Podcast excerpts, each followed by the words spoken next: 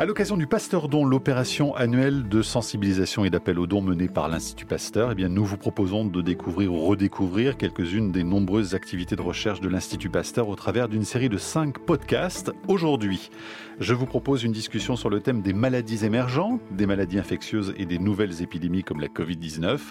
Ces 50 dernières années, on a constaté une croissance alarmante de l'émergence de nouveaux agents infectieux au sein des populations humaines et l'Institut Pasteur, particulièrement mobilisé sur ces questions avec une centaine d'unités de recherche, 14 centres nationaux de référence, 6 centres collaborateurs de l'OMS et ses liens avec les 32 instituts de son réseau international. Pour en parler, je suis aujourd'hui avec les chercheurs Sylvie van der Werf et Arnaud Fontanet. Bonjour à tous les deux. Bonjour. Bonjour. Merci d'être avec nous. Sylvie van der Werf, vous êtes responsable du Centre national de référence des virus respiratoires à l'Institut Pasteur et professeur à l'Université de Paris. Et Arnaud Fontanet, vous êtes médecin épidémiologiste professeur au CNAM, le Conservatoire national des arts et métiers et directeur du Centre de santé globale de l'Institut Pasteur. Alors cette lutte contre les maladies émergentes, c'est une des missions historiques de l'Institut Pasteur. Euh, Sylvie van der Werf, est-ce que vous avez des exemples concrets à nous donner sur les grandes découvertes qui ont eu lieu dans le passé et qui marquent justement la recherche à Pasteur? Alors les exemples sont très nombreux puisque euh, depuis euh, la fondation par euh, Louis Pasteur, les maladies infectieuses et les émergences ont bien évidemment fait l'objet de grandes attentions. Donc on peut citer par exemple la découverte du bacille de la peste par Yersin. Différents vaccins ont été découverts ou mis au point à l'Institut Pasteur.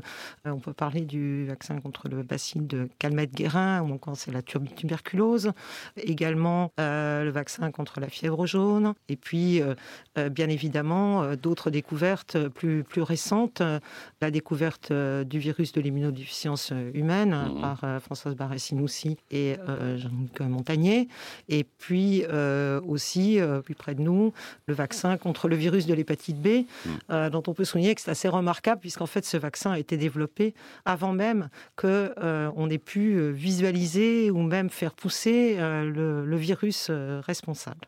Arnaud Fontanet, euh, je le disais, depuis une cinquantaine d'années, là, on voit vraiment une explosion de ces maladies infectieuses. Comment est-ce qu'on explique justement l'émergence de, ces nouvelles maladies Il y a des contextes particuliers qui les favorisent? Alors, dans la grande majorité des cas, on, parle de virus, hein, et ce sont des virus qui viennent du monde animal vers l'homme.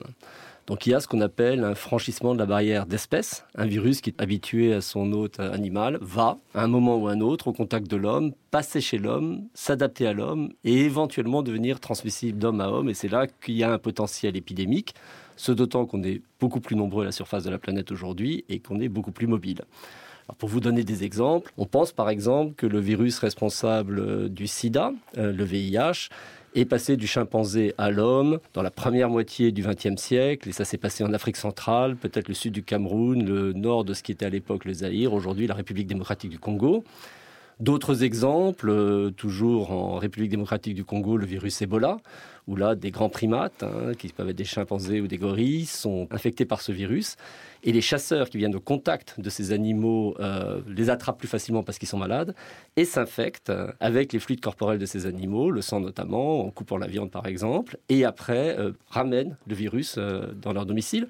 Il y a des exemples où le franchissement de la barrière d'espèce est interrompu finalement. Je prends l'exemple de la grippe aviaire, hein, qui nous a beaucoup préoccupés, où là, vous avez un virus qui euh, circule beaucoup dans les volailles. C'est d'abord ce qu'on appelle une épizootie qui peut éventuellement passer chez l'homme. Et quand les hommes sont infectés, là, il y a la moitié des personnes décèdent. Mais heureusement, jusqu'à aujourd'hui, ce virus de la grippe aviaire, le H5N1, n'est pas transmissible d'homme à homme. Donc on n'a pas vu partir d'épidémie chez l'homme. Mais c'est vrai qu'à un moment, on était très inquiet par rapport à ce virus. La, promiscuité justement des, animaux et des humains, euh, c'est vraiment l'explication aujourd'hui sur euh, l'émergence de ces maladies?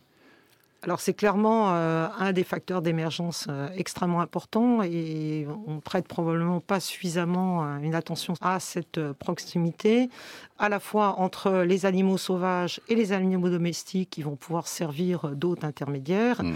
et entre les animaux domestiques et, et l'homme. Arnaud Fontanet mentionnait la grippe aviaire. les grandes pandémies de grippe ont toutes démarré probablement via un autre intermédiaire, très vraisemblablement le porc. Et donc la population porcine doit faire l'objet d'une attention toute particulière. Arnaud Fontanet, concernant justement la, la Covid-19, on a isolé la chauve-souris, on a identifié la chauve-souris comme étant l'animal vecteur de, ce virus. Euh, l'hôte intermédiaire est encore euh, en, recherche. Qu'est-ce qu'on sait exactement du mode de transmission à l'homme là? Alors, ce qu'on sait aujourd'hui, c'est qu'il y a chez des chauves-souris euh, d'Asie un de ces coronavirus SARS-CoV-2 qui est très très proche de celui qu'on a retrouvé chez l'homme. Il est à 96% identique quand on regarde la séquence génétique. Néanmoins, dans la partie cruciale, qui est celle qui, dans le génome, code pour cette protéine de surface du virus qui va aller s'attacher sur les cellules qui permettent la pénétration dans les cellules humaines, la séquence génétique du virus retrouvé chez la chauve-souris diverge au hmm. point qu'on sait que ce n'est pas ce virus-là qui est arrivé chez l'homme. Et on s'interroge sur euh, est-ce qu'il y a eu un autre intermédiaire? On a parlé du pangolin à un moment. Maintenant, on voit bien que euh, le pangolin est probablement pas impliqué comme on l'avait cru au début. Donc, on n'a pas euh, la réponse aujourd'hui à est-ce que ce virus est passé directement de la chauve-souris à l'homme ou est-ce qu'il est passé par un autre intermédiaire? En tout cas, on sait qu'il y a chez la chauve-souris un virus qui ressemble énormément. donc l'enquête se poursuit parce que c'est très long hein, pour isoler vraiment toute la chaîne hein, depuis l'animal vecteur jusqu'à l'homme. Hein. Bah, ça demande de faire des échantillonnages d'animaux en très grande quantité pour essayer d'y retrouver le virus, de séquencer ces virus et puis de retrouver un virus qui serait identique à celui de l'homme. Peut-être qu'on n'y arrivera pas d'ailleurs. Sylvie van der Werf, pourquoi ces épidémies sont souvent imprévisibles? On a du mal à les isoler, à les identifier? Alors, imprévisibles dans leur développement, euh, surtout quand il s'agit de virus totalement nouveaux qui mhm. n'ont pas, qui n'ont jamais circulé chez l'homme, comme c'est le cas euh, du virus SARS-CoV-2 responsable de la, de la Covid-19. Et par conséquent, il est très important de, suivre l'évolution de ces épidémies de façon à pouvoir déterminer euh, quel est euh, le mode de transmission, la vitesse de transmission, euh, les temps d'incubation, etc. Et, pour ça, une surveillance attentive et extrêmement précise est tout à fait importante. Et puis par ailleurs, on ne sait pas quelle pourrait être l'évolution du nouveau virus. Et donc ça aussi, ça doit être suivi avec, euh, avec attention en faisant notamment euh, des analyses de l'évolution de génétique, c'est-à-dire du séquençage. Vous parlez de surveillance. Comment on met en place justement un réseau de surveillance mondial pour pouvoir euh, être en alerte et le plus tôt possible signaler l'émergence de nouvelles épidémies? Alors, pour euh, cette émergence particulière, euh, il y a eu la mobilisation euh, de, très nombreux centres de référence et la surveillance s'est, en tout cas initialement, très largement appuyée sur le réseau de surveillance de la grippe, qui est extrêmement bien structuré sous l'égide de l'Organisation mondiale de la santé. Mhm. Et je pense que quasiment tous les laboratoires qui sont centres nationaux de référence pour la grippe ont été impliqués aujourd'hui sur la surveillance de cette euh, pandémie de Covid-19. Ouais, donc l'expérience grippale, Arnaud Fontanet, est tout à fait fondamentale et utile pour nous aider justement à appréhender euh, ce nouveau coronavirus alors, en tout cas, comme le disait très bien Sylvie, on s'est appuyé sur les réseaux de surveillance de la grippe. Il y a euh, ceux qui portent sur les personnes qui souffrent d'infections respiratoires. Et mhm. d'ailleurs, à Wuhan, les médecins avait observé que des patients arrivaient donc à la mi-décembre avec des pneumopathies qu'on qualifiait d'atypiques, qui n'étaient pas des grippes. Et en interrogeant les patients, ils apprenaient qu'ils avaient aussi eu un contact avec un marché d'animaux euh, à Wuhan. Et du coup, immédiatement, ils ont pensé à un nouveau coronavirus parce qu'ils avaient connu en 2003 euh, l'émergence du coronavirus du SRAS. Cette fois-ci, c'était euh, dans la région de Canton. Et donc, ils ont été euh, immédiatement mis en alerte hein, parce qu'ils se disaient on a peut-être une émergence d'un nouveau coronavirus. Euh, malheureusement, on ne sait pas exactement comment les pouvoirs publics ont réagi localement, mais euh, l'épidémie a, grandi assez rapidement et ils se sont retrouvés visiblement débordés. C'est ce qu'on a appris beaucoup plus tard, puisqu'au début, euh, la première annonce qu'on a connue, hein, qui était fin décembre, nous parlait d'une dizaine de patients qui avaient été effectivement avec ces pneumopathies d'allure grippale, mais qui n'étaient pas des grippes, contact avec un marché d'animaux mais on vous disait par exemple qu'il n'y avait pas eu de transmission interhumaine. Or, nous, ce qui nous inquiétait le plus, évidemment, c'était est-ce que ce virus qui vient d'émerger de l'animal chez l'homme est capable de se transmettre d'homme à homme Parce mm. qu'à ce moment-là, on pouvait avoir un risque d'épidémie, voire de pandémie. Et ce n'est finalement que plus tard, hein, vers le 20 janvier, que les autorités chinoises euh, nous ont appris qu'il y avait eu des cas chez les personnels soignants. Et c'est vrai que c'est une observation simple. Hein. Quand vous avez des cas chez le personnel soignant, vous savez qu'il y a eu transmission interhumaine. Et cette information euh, changeait complètement la donne, puisque là, on comprenait qu'on avait affaire à un virus qui avait un potentiel épidémique. Donc l'Institut Pasteur, à partir de ce moment-là, euh, s'est mobilisé, est intervenu justement pour observer le, développement de ce virus? Alors, l'Institut Pasteur a été mobilisé avant, et je vais laisser la parole à Sylvie, parce mm. que dès le 10 janvier, comme vous le savez, les scientifiques chinois avaient mis en ligne la séquence complète de ce nouveau coronavirus, qui ouvrait la voie au développement de tests diagnostiques, et c'est là que Sylvie rentre en scène. Oui, alors vous avez justement été impliqué dès le début, hein, c'est vrai, avec le Centre national de référence des virus des infections respiratoires. Hein. Je pense qu'au Centre national de référence, on s'est même mobilisé avant cela, puisque euh, avant cela, nous avions l'information comme quoi il s'agissait d'un nouveau coronavirus, et par conséquent, euh, nous nous sommes mis en ordre de marche pour ressortir les cellules qui permettraient de faire l'isolement, pour euh, faire... Qu'est-ce que ça veut dire euh, concrètement, ça? Pour être capable de cultiver le virus à partir des prélèvements de personnes qui arriveraient sur notre territoire et qui seraient infectées. Mhm. Nous avons également fait l'inventaire de, toutes nos ressources de détection, je dirais un peu générique, des différents coronavirus en attendant d'avoir la séquence. Et effectivement, dès que nous avons eu accès à la séquence, là, nous avons mis en place un diagnostic euh, spécifique qui est encore utilisé d'ailleurs euh, aujourd'hui dans certains laboratoires. Arnaud Fontanet, le 23 janvier 2020, une task force a été mise en place à Pasteur justement. Euh, quelle est la nature de ce groupe? Quelle est l'action qui est menée exactement? Ce qui s'est passé dans la chronologie des faits, juste après donc le travail que Sylvie avait déjà mis en route, euh, moi, ce qui m'avait frappé, c'est d'apprendre le 13 janvier qu'une personne en Thaïlande, arrivant de Wuhan, est diagnostiquée avec ce nouveau coronavirus. Puis deux jours plus tard, c'est au Japon où une autre personne est diagnostiquée avec le coronavirus. Et là, je me dis, il ne peut pas y avoir 41 patients en Chine, comme on nous le raconte, euh, liés tous à ce fameux marché de Wuhan, et en même temps des gens déjà avec un diagnostic à l'international, sauf si les gens de Wuhan voyagent beaucoup, et ceux qui vont dans le marché voyagent beaucoup. Donc là, tout de suite, on s'est dit, L'épidémie est beaucoup plus importante et dans le week-end, je me souviens avoir contacté euh, Sylvie d'ailleurs, mais qui est évidemment au courant de tout ça, et puis euh, Christophe Denfer, notre directeur scientifique, en disant l'épidémie est vraisemblablement beaucoup plus importante que les chiffres qui nous ont été euh, donnés le laissent entendre et il faut qu'on se réunisse. Le 22 janvier au soir, on était, je pense, une bonne dizaine d'équipes de l'Institut Pasteur réunies dans une salle pour dire, avec des gens qui viennent du domaine du diagnostic comme Sylvie, de biologie structurale qui permettent de voir la, donc la structure du virus et d'imaginer qu'elle pourrait être des cibles aussi bien pour des tests diagnostiques que pour des vaccins ou des traitements,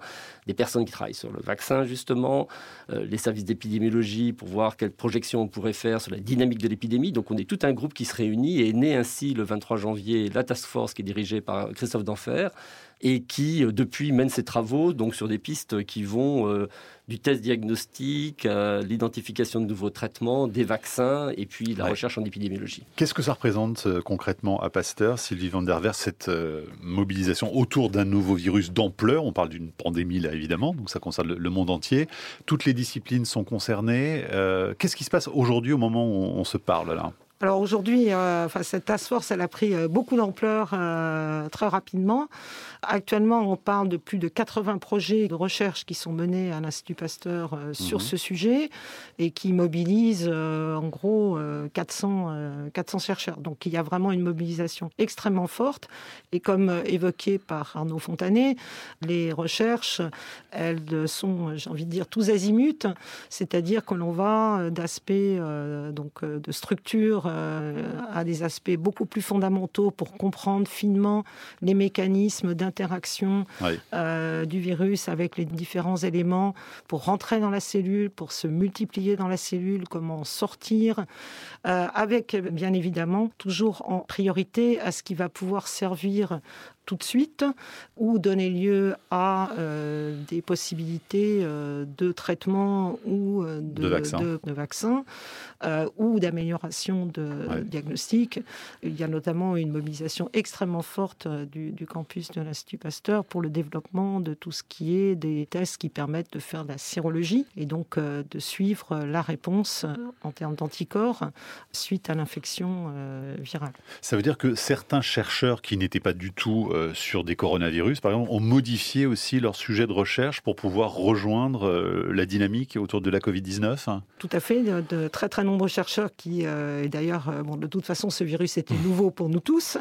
et les chercheurs ont mis au service de cette recherche leur expertise en microscopie électronique, en analyse des ADN, en analyse des anticorps, en réponse immunitaire euh, et même en, également pour comprendre la physiopathologie de l'infection, notamment essayer de mieux comprendre ces euh, symptômes qui peuvent être euh, de type perte de goût ou perte de l'odorat.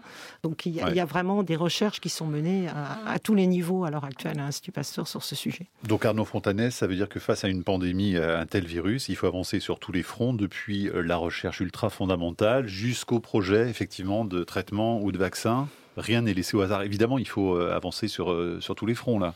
Il faut avancer sur tous les fronts et puis on se nourrit mutuellement. Il y a d'ailleurs euh, tous les lundis à 11h en visioconférence, hein, puisqu'on ne peut pas se réunir en présentiel, un séminaire scientifique qui est animé euh, par Félix Ray et qui euh, invite tous les chercheurs de l'Institut. Euh, et on est très nombreux connectés en même temps avec des présentations, des progrès des uns et des autres, des questions-réponses. Et c'est comme ça, en fait, qu'on fait des avancées. Qu'est-ce qui fait la caractéristique précisément de ce SARS-CoV-2, de ce nouveau coronavirus par rapport à tous ceux qu'on connaissait auparavant?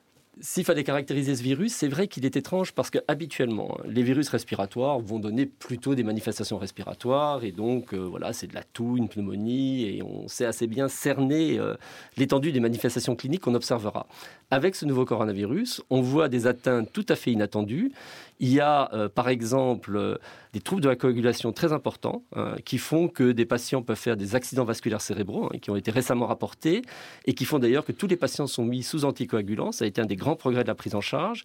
Il y a des manifestations neurologiques à type d'encéphalopathie, à type d'encéphalite. Mhm. Il y a des manifestations cardiaques qui ont été décrites, des manifestations rénales. Donc on voit finalement que le tropisme de ce virus va bien au-delà euh, du euh, champ de la sphère euh, pulmonaire et la prise en charge en est donc rendue plus compliquée et on a encore beaucoup de choses à apprendre sur les manifestations associées à l'infection. Sylvie van der Werf, il va falloir euh, vivre longtemps encore avec ce virus et euh, du point de vue évidemment de, la recherche, des espoirs de traitement, de vaccins, euh, quel est l'état d'esprit aujourd'hui qui règne à l'Institut Pasteur?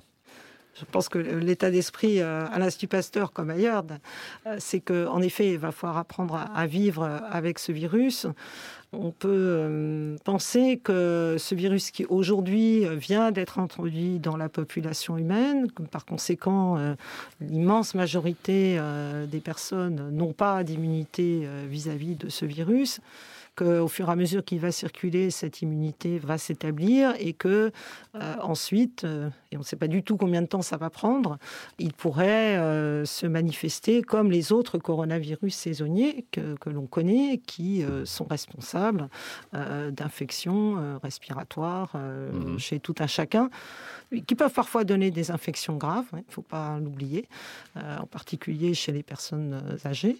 et donc on peut anticiper que ce virus pourrait devenir comme cela et en fait, il est très souhaitable que l'on ait des thérapies et que l'on ait euh, surtout euh, un vaccin efficace euh, pour protéger en tout cas les personnes les plus fragiles vis-à-vis de l'infection par ce nouveau virus. Et puis peut-être que justement tous ces efforts que l'on aura fait sur ce, ce, nouveau virus de la Covid-19 vont permettre de peut-être mieux prendre en charge ou également de développer des moyens de traitement ou de prévention contre les autres coronavirus, contre lesquels euh, on n'a pas de, de, prise euh, aujourd'hui. Est-ce qu'on a des perspectives euh, de vaccin ou de traitement où c'est absolument impossible pour l'instant, aujourd'hui, à l'heure qu'il est, de dire que dans tant de mois, on va pouvoir trouver des, solutions et des, stratégies thérapeutiques? Il est impossible de dire tant de mois, comme vous le demandez. Mmh. Euh, néanmoins, il faut déjà savoir que la prise en charge s'est améliorée, comme je disais, avec des anticoagulants, mais également avec la corticothérapie, hein, qui euh, permet de limiter ce qu'on appelle euh, l'orage cytokinique, cette forme très inflammatoire de pneumopathie qui survient lors de la deuxième semaine de la maladie. En réanimation, les patients avec des oxygénothérapies à haut débit peuvent quelquefois éviter l'intubation. Donc la prise en charge s'est vraiment améliorée dans les derniers mois. On a divisé par deux la proportion de patients hospitalisés qui est en réanimation, hein, de 30 à 15 Maintenant, euh, on a essayé des traitements, ce qu'on appelle le repositionnement de molécules existantes, ça n'a pas marché jusqu'à présent. Mhm. On arrive aujourd'hui dans des essais cliniques avec des molécules qui ont été euh, vraiment préparées pour faire face à ce nouveau coronavirus. Et c'est là où peut-être, hein, entre l'interféron, entre ce qu'on appelle des anticytokines, entre des, avec les anticorps monoclonaux, euh, on aura dans les mois à venir des bonnes surprises, mais les progrès ils vont être petit à petit. Il ne faut pas attendre la molécule miracle. Hein. On aura une amélioration de la prise en charge et, qui va se faire progressivement. Et puis les vaccins, bah, comme vous le savez, il y a aujourd'hui euh, neuf vaccins qui sont dans la phase terminale, la phase 3 d'évaluation, où on voit si vraiment ils protègent contre l'infection. On aura les résultats début 2021. La priorité, c'est un vaccin sûr. Parce qu'un vaccin, ça se donne à des gens qui sont bien portants. Donc il faut qu'on ait des vaccins qui n'aient pas d'effet indésirable. Mm. Ça, c'est la priorité. Après, on aura des vaccins qui vont être au début partiellement efficaces. La FDA américaine a mis la barre à 50%. Euh, on verra ce qu'on va obtenir. Et puis petit à petit, on va voir des vaccins qui vont avoir une efficacité meilleure et peut-être qui n'auront pas d'ailleurs les mêmes indications. Il y en aura qui seront peut-être plus adaptés pour les personnes âgées, d'autres qui seront plus adaptés pour des gens très exposés pour éviter les transmissions secondaires. Voilà, c'est juste vous mmh. dire, les progrès vont se faire petit à petit. N'attendons pas des miracles, mais on est en bonne voie. Deux questions très rapides pour terminer. L'association grippe saisonnière et coronavirus, qu'est-ce que ça peut donner, euh, Sylvie van der alors, l'infection simultanée par euh, la grippe saisonnière et le coronavirus, elle existe, elle a été décrite, elle ne semble pas très fréquente. Mhm. Et il n'y a pas de signal de, nécessairement d'augmentation de la sévérité à mhm. l'occasion d'une co-infection. Après, bon, ça, ça, peut dépendre des cas. Mais on n'a pas énormément de données non plus. Cela dit, c'est quelque chose qui nécessite d'être très vigilant parce que si euh, à l'automne on avait à la fois la circulation euh, du virus de la Covid-19 et, de, virus de, grippe saisonnière, d'une part, il faut être en capacité de faire la distinction dans la mesure où euh, pour la grippe saisonnière, on a quand même des traitements, des possibilités de, prise en charge. Puis la prise en charge ne serait pas la même, donc c'est mm. important de pouvoir faire le, le bon diagnostic. Et puis, bon, on peut que recommander la vaccination telle qu'elle est recommandée aujourd'hui contre, contre la grippe, justement pour éviter euh, ces, ces, confusions euh, de diagnostic. Et par conséquent, il faut rester vigilant parce que si on a à la fois la grippe, dont on sait qu'elle peut engorger en fait notre système de soins, qui se surajoute à une situation tendue mmh. euh, liée au virus de la Covid-19, cela risque d'être difficile à gérer. Arnaud Fontanet, pour terminer, est-ce qu'il faut craindre de nouvelles pandémies dans les années, décennies qui viennent? Est-ce que c'est finalement un phénomène qui va de plus en plus se développer, euh, vu euh, les, moyens de communication qui euh, sont très très fréquents entre les humains? Je rappellerai quand même que là, on fait face à une pandémie qui a un caractère tout à fait exceptionnel. Je dirais que depuis la grippe espagnole, c'est la plus grave pandémie liée à un virus, si je mets de côté le sida, qui avait quand même un mode de développement très différent. Oui. Et euh, oui, il faut s'attendre à de nouvelles pandémies euh, liées à des virus, plus rarement à, des bactéries ou des parasites. Euh, ça tient au fait que les contacts animaux-hommes sont de plus en plus nombreux. Les densités d'élevage, par exemple, comme on parlait de volailles et de porcins, sont extrêmement importantes et, favorisent donc à la fois la génération de nouveaux virus, mais leur transmission à l'homme. Et puis, hmm. on est beaucoup plus nombreux sur la planète et on est beaucoup plus mobile. Le rythme que j'avais l'habitude de dire d'une pandémie tous les cinq ans, je dois reconnaître euh, sur la dernière décennie que c'est plutôt une tous les trois ans. Est-ce qu'on peut trouver une note d'espoir pour se quitter quand même? Est-ce qu'il y a quelque chose qu'on peut dire à, ceux qui nous écoutent? Je dirais qu'on apprend toujours beaucoup, même dans la souffrance, la douleur et de ce qu'on est en train de vivre, et que dans le domaine du développement, alors déjà de nouvelles méthodes de prévention par rapport au virus respiratoire, contre lesquels on était très démunis, hein, et la crainte d'une pandémie grippale, elle a toujours été présente mais sur la découverte de nouveaux antiviraux, sur la rapidité avec laquelle on peut développer des vaccins, c'est clair que ce sont des moments de stimulus extrêmement importants pour la recherche scientifique. Et puis, euh, donc voilà, je pense qu'on on sera mieux armé pour la prochaine, euh, mais déjà, essayons de sortir de celle-là. Sylvie Van der Werf, je vous donne le mot de la fin. Alors, je, pense qu'effectivement, on a toujours beaucoup à apprendre de ce genre de situation. Tous les efforts absolument euh, exceptionnels en matière de, recherche, euh, y compris notamment de recherche fondamentale, qui ont été euh, faits et qui se poursuivent mm. pour comprendre et combattre ce nouveau virus, vont certainement avoir des retombées tout à fait majeures pour d'autres agents pathogènes, d'autres virus, mais pas uniquement, j'en suis certaine. Merci beaucoup à tous les deux. Ainsi s'achève ce podcast. Et puis, n'oubliez pas, bien sûr, pour aider Pasteur et ses chercheurs, eh bien, vous pouvez effectuer un don sur pasteurdon.fr ou pasteur.fr.